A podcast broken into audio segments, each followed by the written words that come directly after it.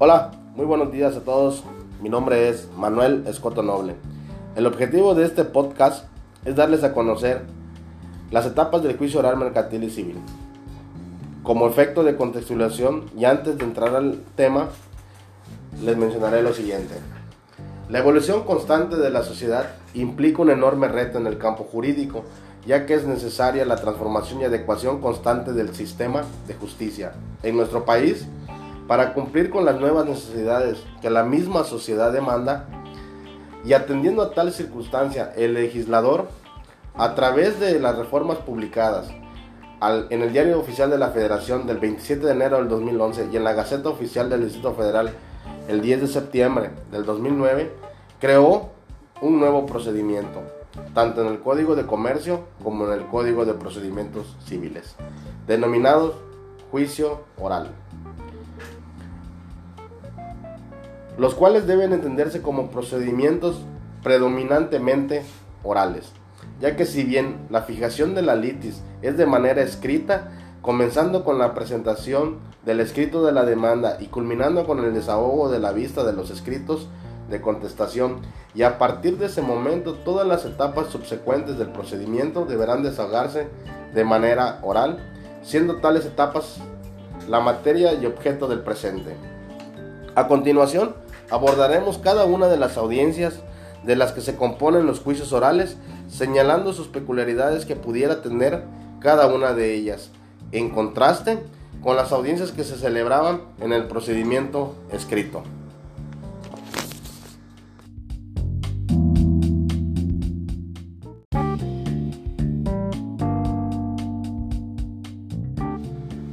Dicho lo anterior, el, el, juicio oral mercantil partimos de la demanda escrita. La demanda escrita parte por la presentación de la demanda el emplazamiento, contestación de la demanda, vista de la contestación y fijación de la litis. La primera etapa es la audiencia preliminar. En la audiencia preliminar, desde mi punto de vista, esta audiencia constituye el eje sobre el cual se desarrolla el juicio oral, ya que en esta las partes establecen los hechos sobre los cuales no hay controversia y aquellos que al ser litigiosos deberán ser objeto de prueba. Asimismo, el juez determina qué pruebas se admiten, los lineamientos sobre cómo deben prepararse y decreta las sanciones procesales respecto de cada una de las pruebas. Sin embargo, pudiera existir la perspectiva errónea de que la audiencia preliminar es similar a la audiencia previa de conciliación y de excepciones procesales que se celebran los juicios ordinarios civiles al tener por objeto ambas audiencias depurar el procedimiento, resolver excepciones procesales y procurar la conciliación entre las partes. En la depuración del procedimiento, esta etapa tiene como objeto analizar y resolver los obstáculos procesales que pudiera existir en el procedimiento y que hiciera posible seguir con el mismo de tal forma que la fase de depuración el juez la analiza tenemos la conciliación y la mediación. Una de las grandes diferencias que existe en el proceso escrito y el oral es precisamente esta etapa. Mientras que en el juicio ordinario civil la conciliación se lleva a cabo a través de un conciliador, encontramos por ello impedido al juzgador para poder proponer alternativas a la solución de las partes. Tenemos también la fijación de acuerdos sobre hechos no controvertidos. Existen algunas precisiones por parte del foro en relación a que esta etapa de la audiencia preliminar hay quienes realizan un resumen de sus escritos iniciales y otros en los que pretenden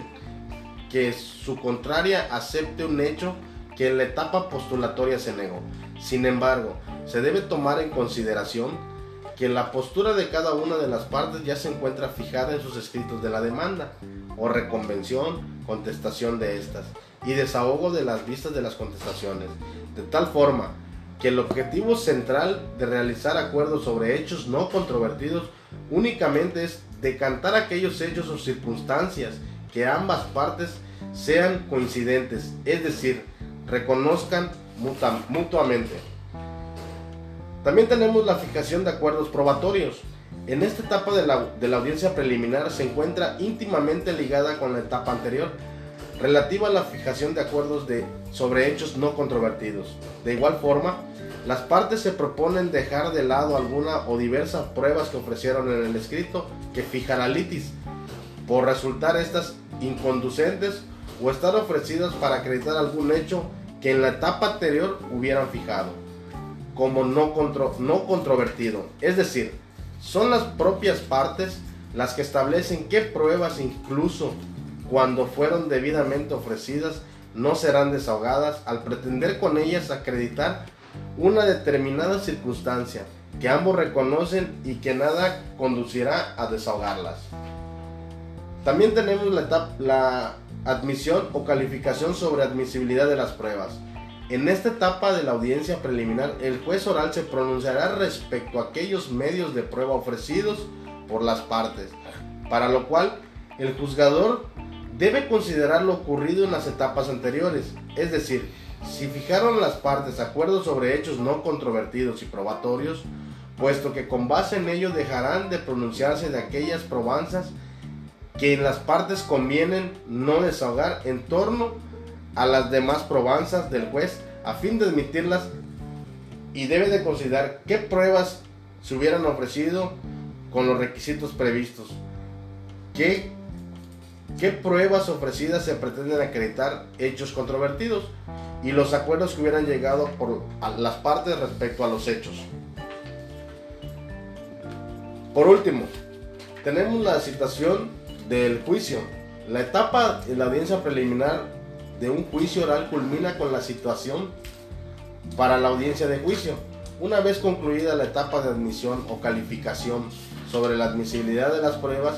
precluirá el derecho de las partes que pudieran haber ejercido y el juez oral señalará el día, la hora en que se desahogarán las pruebas que fueron admitidas en la etapa anterior de la audiencia preliminar, para lo cual deberá considerar el tiempo de preparación que se requiere para que las pruebas puedan desahogarse debidamente, de tal forma que el supuesto de las partes no hubieran ofrecido probanzas.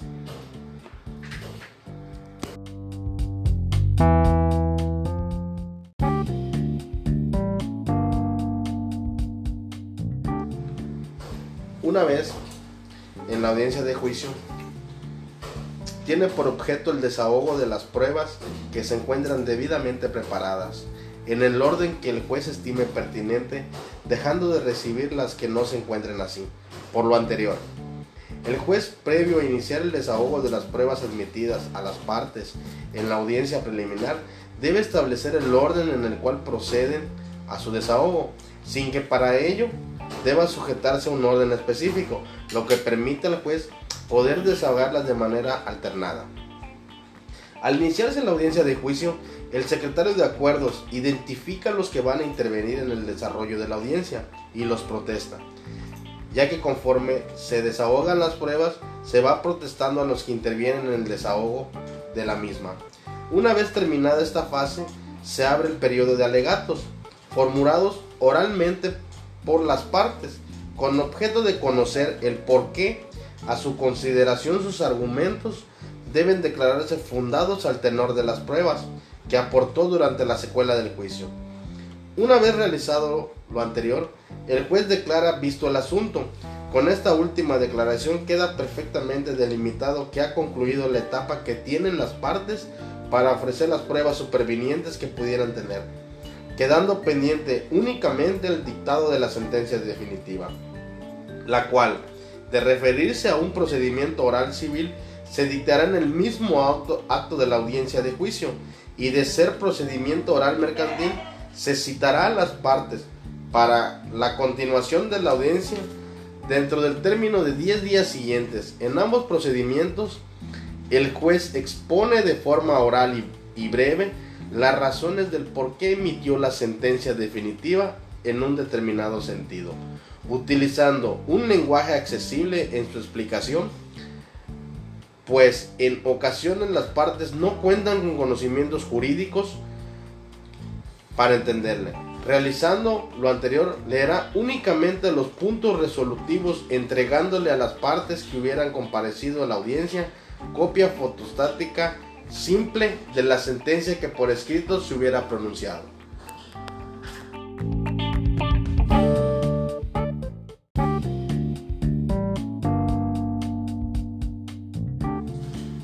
Para finalizar,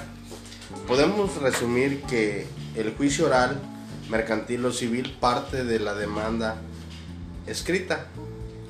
Como bien dijimos, tenemos el emplazamiento, contestación a la demanda, vista a la contestación y la fijación de la litis. Luego pasamos a la audiencia preliminar, en la cual vemos la depuración del proceso, la conciliación o mediación, acuerdos sobre hechos no controvertidos, fijación de acuerdos probatorios, conciliación de las pruebas y por último la citación audiencia de juicio. En la audiencia de juicio tenemos el desahogo de las pruebas, la etapa de alegatos y la lectura de la sentencia. Es así como finalizamos el juicio oral mercantil. Gracias por su atención.